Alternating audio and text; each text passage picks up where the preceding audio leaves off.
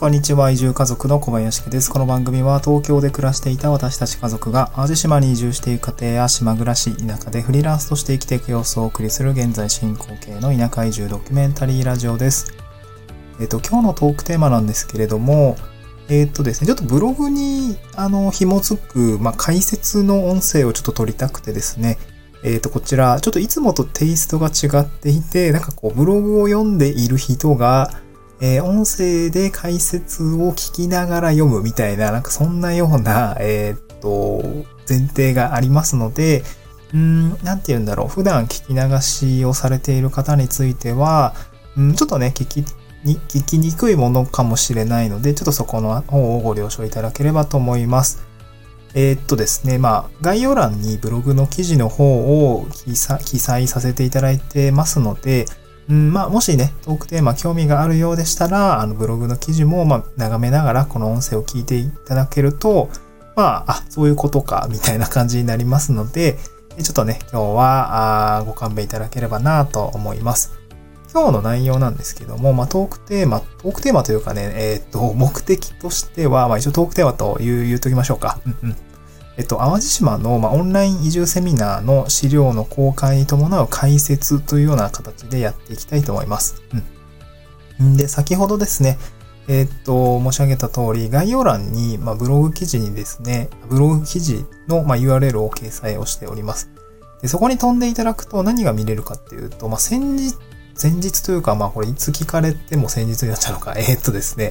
えー、まあ、8月ですね、うん、2021年の8月に、えっ、と、私が、えっ、とですね、ふるさと回帰センター、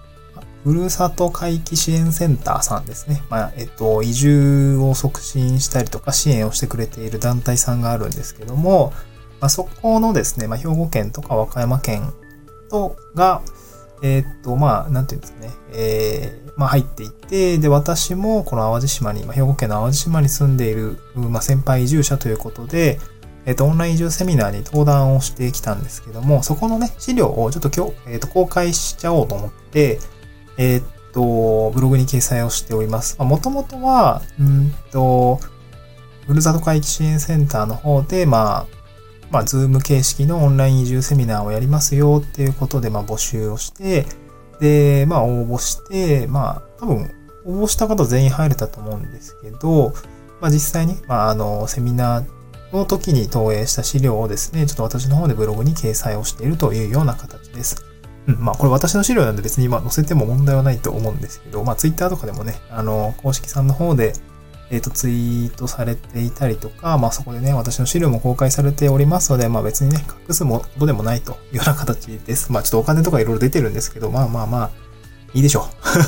収入とか支出とかあらわになってますけど、まあまあいいでしょうという形で掲載をしております。うん。でですね、えー、っと、ブログの、まあ、スライド、パワーポイントの資料がですね、14スライドほど、あの、セミナーの方では解説をさせていただきました。えー、っとですね、まあ、冒頭私のご紹介がですね、えー、っと、ファシリテーターの方から、簡単にご紹介があった上で、その後ですね、私も、まあ、資料のご説明に入っていくというような形で、当日は進めさせていただきました。うん。で、まあ私ですね、今、淡路島の洲本市というところに住んでいて、まあ淡路島でいう、淡路島三市で成り立ってるんですけど、上に、まあ本土の神戸に近い方が、えー、淡路市。真ん中のところが洲本市。で、南の方、徳島に近い方が南淡路市というような形で、まあ、3市で成り立っているのが淡路島でございます。うん、で、今回はね、洲本市の先輩移住者ということで私が登壇させてただいたんですけれども、まあ、そちらの資料についてちょっとね、解説をしていきたいと思います。うん。で、ブログの方をですね、まあ、読み進めていくと、まあ、私の資料をですね、スライド、見出しですね、オンライン移住セミナーの資料、全14スライドを公開しますっていうところのですね、見出しから、まあ、実際に資料を掲載しているというような感じでございますね。うん。まあ、表紙があって、まあ、なんてね、まあ始まりますって感じで。ちょっとね、えー、なんか緑っぽい表紙が 見えると思いますけども、うん。えっ、ー、と、表紙をめくっていただくとというか、まあなんだろう、スクロールしていただくとかな。えー、自己紹介という形で始まります。うんでですね、まあ、出身はじ、えっ、ー、と、新潟県の新潟市で生まれました。えっ、ー、と、学生時代はですね、ずっと部活動に明け暮れておりまして、バスケットボールをやっておりました。まあ、そこそこね、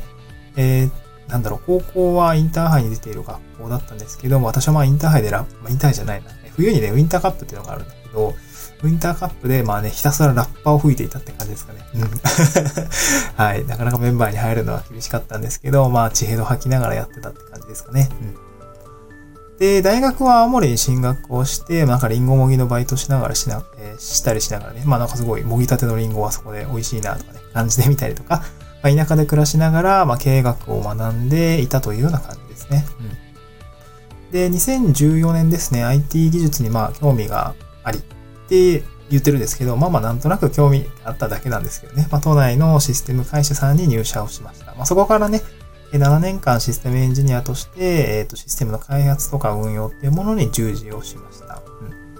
うん、で、まあ子供のね、誕生をきっかけに、まあ家族で、まあ自島に移住をしようということで、えー、まあ前職を退職をして、えっ、ー、と、現在、えー、地域おこし協力隊に着任をしているというような形になっています。まあこれがね、自己紹介パートの解説になります。うん、でですね、えっ、と、少しスクロールしていただくと、まあ本日の内容ということで、まあセミナー資料ですね、えー、4つのトピックに分けて解説をしております。一つ目が仕事の内容。二つ目が洲本市での暮らし。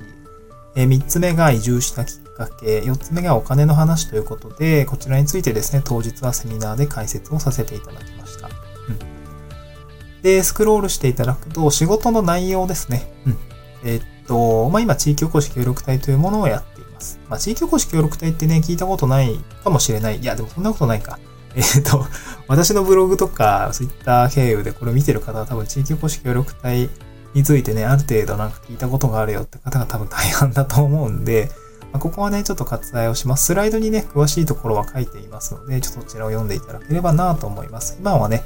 えっ、ー、と、限界集落の方で地域活性化に関わる業務を、まあ、行っているというふうにご理解いただければいいかなと思います。うん。まあ、一般的に地域おこし協力隊の仕事の内容って何？っていうところはですね、えっ、ー、と、ブログの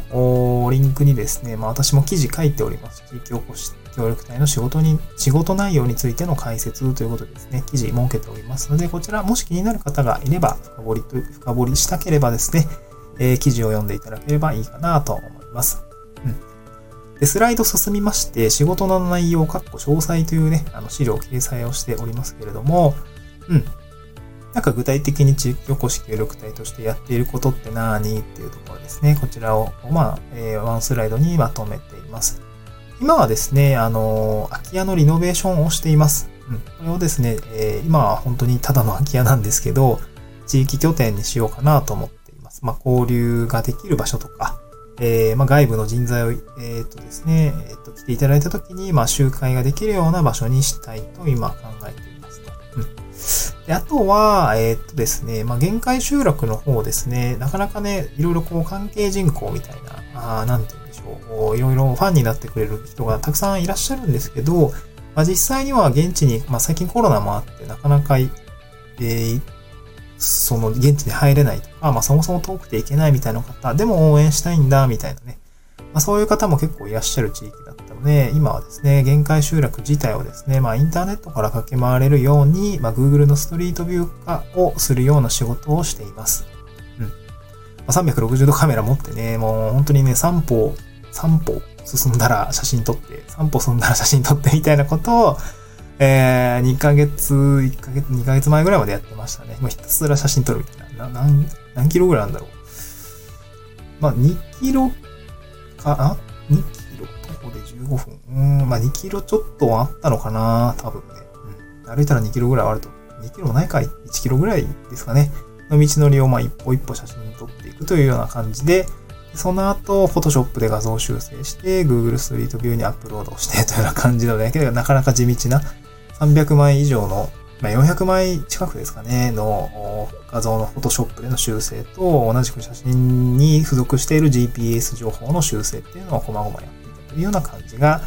えー、っとね、まあ、2ヶ月ぐらい、3ヶ月ぐらいはかかったような仕事ですね。うん、今は Google の承認待ちというような形で Google Street View を作っています。まあ、ちょっとね、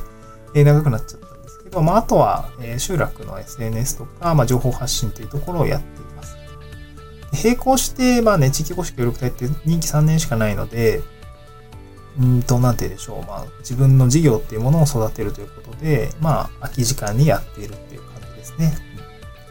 まあ、この SNS とか、この音声配信というのもその一つになります。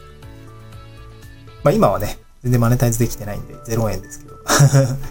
い。で、ブログの方には、まあ、Twitter のね、えっと、埋め込みみたいのが見れていて、えっと、写真ですね。古民家を直している様子だったり、リノベーションの設計をしたりとか、あと Google ストリートビューの作業風景なんかがですね、あの、映っているかと思います。うん。まあ、こんな感じなんだねっていう感じが伝わればいいかなと思います。で、スクロールが進みまして、まあ、淡路島での暮らしっていうところですね。まあ、これ生活圏がコンパクトなところに住んでますっていうところのお話をしております。はいでですね、えっと、今私が住んでいるところの解説を今このスライドに掲載をしております。でね、ここ、まあ、どういうところがいいところなのかと申し上げますと、コンパクトな街ですと。で、車で10分から15分圏内ですよっていうことですね。スライド見ていただくとわかるんですけども、まあ、医療とか食とか、まあ、スーパーのことですね。あと行政、これは市役所とかのことです。あと教育。まあ、お子さんなんかがいる方については、学校なんかがね、コンパクトに、まあ、コンパクトというか遠すぎないっていうところが、あの、大事かなと思います。あと、郵便局なんかも、ま、非常にね、えー、まあ、こん、あの、街の中にちゃんとあって、まあ、えっ、ー、と、自転車があれば行けるみたいな距離感に大体みんな集まってるので、結構コンパクトな街なんですっていう感じなんですよね。うん。これがすごくいいとこですね。中心市街地から多分ね、車で5分10分圏内に全部ありますので、で、かつ海も山もあるっていう感じで、かなりコンパクトな街になっています。まあ、これがね、結構住みやすいんですよね。うん。で、続いてスライドを先に進みますと、まあ、今ですね、淡路島での暮らし、まあ、オンとオフってどんな感じみたいなスライドがある、あの、あの見えるかなと思います。えー、オン、つい、えー、仕事している時ですね、まあ、仕事今ね、まあ、山で草刈りしたりとか、古民家の片付け作業っていう感じで、まあ、比較的、なんだろうな、あ作業着を着てやるような作業もやってますし、うんと、まあ、ちょっとオンと、まあ、オンとオフの間でわけないんだけど、こう、結構ね、資料を作成する作業もあったりするんですよね。PC に向かって、例えばリノベーションの設計資料を考えたりとか、うんと、なんて言うんでしょうね。結構法律とか、えー、リノベーションの設計に関するこう資料をですね、まあ、バーっとまとめる作業がありますまあ、簡易宿泊所として、あの、保健所さんにね、営業許可申請を出さないといけないので、まあ、そこのあたりをですね、結構まとめないといけないんですよね。うん。まあ、一個法律を確認したりとか、えー、行政の手続きの仕方を確認したりとかっていうことで、なんでしょう。うん、結構 PC に向かってする作業が結構今の段階は多いんですよね。これまあ工事始まったら結構毎日リノベみたいなことになるかもしれないんですけど、今はね、割と PC に作業、PC 作業が多いです。まあ、なので、まあ、結構法律系特にそうなんですけど、結構込み入った作業があると、もうずっと家にこもってるとですね、結構しんどいんですよね。うん。まあ、今は暑いんでやらないんですけど、結構春先移住したての頃なんかはもうね、結構朝早く海行って涼しいんですよね。海行って、ちょっと椅子出して、なんかね、もうほんとノマドワーカーみたいな気分を味わってました。まあ、ただね、淡路島来た時にはもうすでに暑かったんで、なかなかできなかったんですけど、まあね、来年なんかはまた海で仕事もしたいなとか、山で仕事をしようかな、みたいな、そんな風に考えております。で、オフなんかはですね、キャンプをしたり、野遊びしたり、えっと、まあ、スライドを見ていただただくとわかる通り、まあ、キャンプする場所がありますので、えー、まあ、焚き火をしたりね、そういうことをやっています。まあ、これがオンとオフですね。で、まあ、緩やかにオンとオフは繋がってますよって感じですね。うん。ワーケーションって言ったら聞こえはいいですけど、まあ、オンとオフないような生活といえば、ちょっとね、ネガティブな風に聞こえますけど、まあ、実際はそんな感じです。で、スライドがね、進みまして、今ね、淡路島に移住したきっかけということをですね、まあ、スライド上に、まあ、大きく3点、えー、なんでしょう、見出しが書いているかなと思います。まあ、きっかけがあって、思いがあって、方針を決めたっていう感じですね。うん。で、きっかけはですね、娘の誕生ですね。娘の誕生をきっかけに、将来の暮らし方について、まあ、家族で見つめ直すというところが、まあ、一つきっかけになっています。そしてですね、まあ、重いっていうところなんですけども、まあ、私は長時間労働をま改善したかったっていうところがありました。うん。であとは子供と過ごす時間をもう少し増やしたいなということで、うん、妻とも話していという感じですかね。うん。まあ、そのためにはどうするかっていうと、固定費を下げて、まあ、労働に割く時間をなるべく下げられないかっていうことを考えたわけですね。うん。まあ、あとは私はね、新しいことに挑戦したいということで、全くもう未知の分野に足突っ込んだわけなんですけど、まあまあ、なんかなんとか今のところはやれているっていう感じですね。そして、えっ、ー、と、方針のところですね、きっかけがあって、思いがあって、方針が、に行き着いたという形です。うん、移住したきっかけのですが、最終的にはどういう決断を下したかというと、えっ、ー、と、東京を、まあ、固定費を下げるっていう観点も含めまして、東京へ離れて地方へ移住、地方移住を選択するというような形になりました。えー、まあですね、えー、まあ、なので、うん、まあ、めちゃくちゃゴリゴリのど田舎っっていうわけ、エリア的にはそういうわけではない。まあ私のね、活動している場所はめちゃくちゃゴリゴリの田舎なんですけど、あのー、なんだろう、自治体自体は、まあね、あの、中心市街地まで、あの、10分ぐらい、15分ぐらいで、あの、山を降りれば行けるんで、まあそんな遠くはないんですけど、まあ、自治体自体が、例えば神戸、えー、大都会神戸ですね、うん、に、大体車で1時間、まあバスでも、バスでも1時間10分ぐらいで行ける。で、山にも海にもすぐ行けるっていう、まあ都会田舎っていうみたいなんですけど、都会と田舎のちょうどいい具合の場所に、えー、行こうっていう形で、まあ移住を決定したという形になりますね。うん。で、まあ移住後私も会社を辞めるので、まあ直近3年の収入を得ようっていうことで、手段としてこの地域おこし協力隊を選択したという、えー、方針に基づいて今動いているというような形でございます。このね、えー、淡路島に移住したきっかけというスライドについては、まあ、こんなような解説になりますね。うん。はい。えーとね、なんだろう。普段の収録と違うから結構長くなりそうですね。もうちょっとかかります。すいません。えっとですね。まあ、ブログの方をスクロールしていただくと、移住、あ、淡路島に移住したきっかけ、かっこ決めてっていう見出しのところになるんですけども、えー、きっかけは何？っていうところなんですね。うん。きっかけというか決め手ですね。決め手は何っていうところなんですけど、まあ私が住んでいるこの洲本市というところですね、生活圏が便利ですと。ま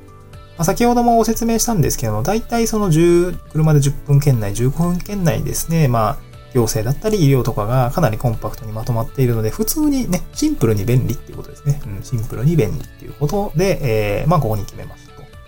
で、もう一つは先輩移住者が多かったっていうことですね。うん、先輩住者が多かった。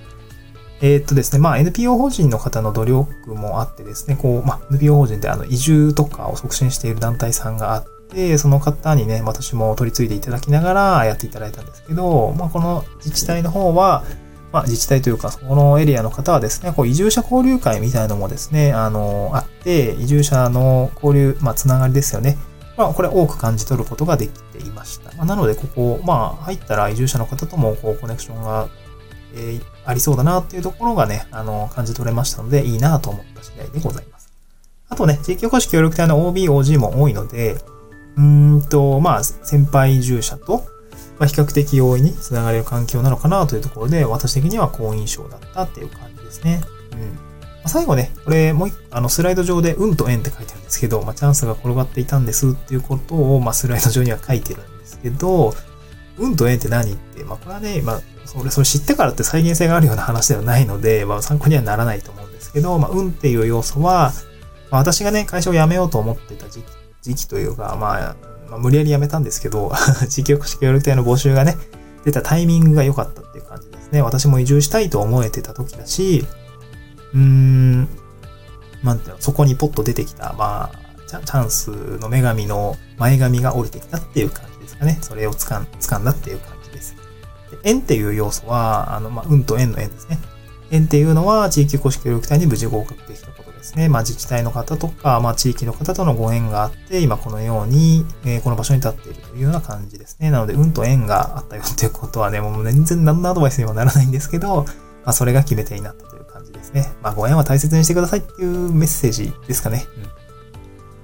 で、スライド進んでいただくと、今度ね、お金の話、括弧概要ということで、お金の話はね、2、えー、3つ込み出しがあります。で、まあ一応ね、当日のセミナーの中で一番盛り上がったパートはやっぱりお金の話だったんですけど、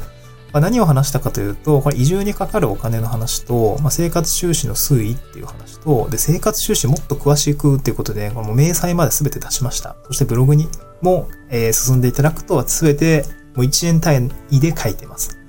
まあ、音声聞いてる方、音声から入ってこれを聞いてしまってる方については、概要欄のブログの記事を見ていただけると、私がもういくら稼いで、えっ、ー、と、いくら支出してるのかが見えちゃうんですけど、まあ、移住後の生活ってこんな感じですよっていうところが、あの、詳しく見れるようになっています。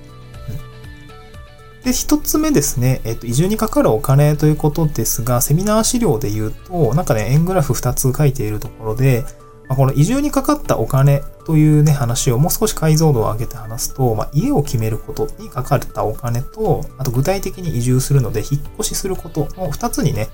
えー、に分けることができます。それぞれの費用について、まあ、グラフでですね、解説をしております。まあ、これはね、ちょっとブログを読まないとわからないところがあるので、なんとも音声で説明するのしづらいんですけど、えー、これどんくらいだろう？えっ、とね、パッと暗算できないんだけど、えっ、とね、合計で言うと、20万3320円っていうところが、まあ、家を決めるのにおか、え、かかったお金。まあ、これ一回ね、現地に行って家見てきて決めてきたっていう、この1往復分のお金と、あと実際に、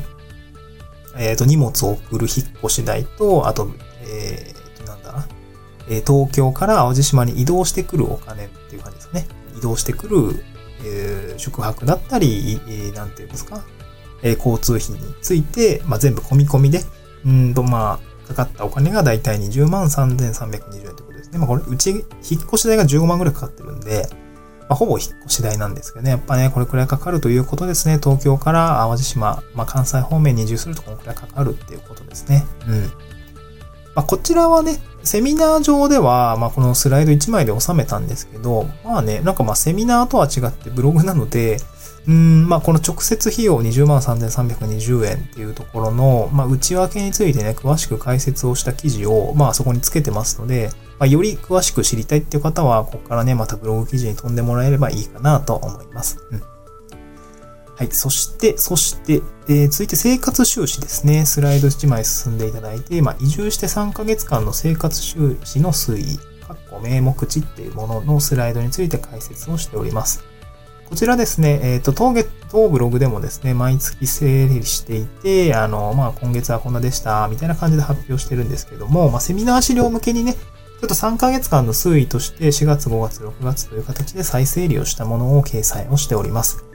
まあね、これグラフパッと見ていただければなんとなくわかるんですけど、一言で説明するとね、脱サラ1年目はね、社会保険の負担がでかくてしんどいねって感じで、もう赤字じゃんっていう感じですね。うん。まあ、これね、6月までの推移しか出してないんで、7月の推移があったらね、もっとやばかったなって感じですね。もう7月はもうマイナス収支17万ぐらいあるんで、いやー、これ載せなくてよかったな。うん。6月で収めといてよかったわ。はい。でですね、まあこんな感じ、ざっと確認するとこんな感じ。じっていうグラフを見ていただくことができます。そして、え、3つ目で最後ですね。最後のスライドですけども、生活収支もっと詳しくということで、まあ、スライドを進んでいただくと、移住3ヶ月間、4、5、6ヶ月の収支明細が出てきます。これは実質値ということで、えー、っとですね、なんて言うんでしょうね。もう本当に出ていったお金と入ってきたお金を全部書き連ねてます。まあ、前提としてはですね、地域おこし協力隊であり、単身赴任の一人暮らしっていうまあ前提がある上で、えー、まあね、例えば、給料は16万6千額面で入ってきてますとか、あとね6、6月の食費は少なくて1万4千何百円だったとか、あとは、ちょっとね、スライドの文字小さくて恐縮なんですけれども、えー、っと、社会保険今月10万出てってますとか、まあそんなようなね、あの数字がすべて出ています。うんまあ、気になる方はね、この音声から入っている方については、えー、っと、概要欄にですね、ブログ記事を掲載、あの、リンク貼っておりますので、そちらに飛んでいただいて、あの、生活収支もっと詳しくという、まあ、目次をタップしていただけると、なんて言うんでしょう、まあ、すぐに飛んでいけるっていう形になります。まあ、ブログをね、まあ、えっ、と、追って読んでいただいている方は、まあ、今、あの目の前に出ているスライドがそちらになっています。うん。まあ、東京でね、えー、会社員やってるところは、やってる時は月収30万ぐらいあって、まあ、なかなか、えー、なんて言うんでしょう。それでも家賃10万、12万ぐらい払ってたんで、ちょっとね、カツカツみたいなところは、まあ、カツカツではないか、まあ、一応それなりに暮らしてはいけてたんですけど、まあ、協力隊の場合は月収16万という形で、もう半分ぐらいになっちゃったよって感じですね。まあ、そこから社会保険とか聞かれると、やっぱり、うんと、脱サラ協力隊1年目っていうのは、この社会保険のせいで、まあ、負担が大きいせいでですね、まあ、なかなかね、金銭的には厳しい状況であると。まあ、この来年以降はね、ちゃんと収支が、えー、所得が減って、まあ、課税金額が減って税金は減るので、まあ、今年1年はね、少し貯金に頼るかの頼らざるを得ないという状況でございます。はい。えー、とですね、ちょっとブログにですね、この、えー、オンライン移住セミナーの資料をですね、スライドすべて掲載をさせて、すべてというか、まあ、あの、ちょっと見やすいようにまた直してちょっと掲載をしてるんですけど、まあ、このような形でですね、今日の音声はこのブログのま解説音声ということで、ちょっとね、音声単体で完結するようなあの話し方というか、えー、進め方ではなかったので、あの、リスナーの方、リスナーだけの方については申し訳ないなと思っているんですけれども、こちらね、もうぜひブログと一,、まあ、一緒に読んでいる方については、まあ、音声の解説を聞きながら、このブログを読んでいただくと、まあ、よより理解がいいかなと思いまして、ちょっとね、えー、こんな感じでやっております。はい。えー、今日はね、そんな感じで、ちょっと長々と、いつもと、なんか違うなっていう感じだったと思うんですけど、また次回の収録でお会いしましょう。バイバーイ。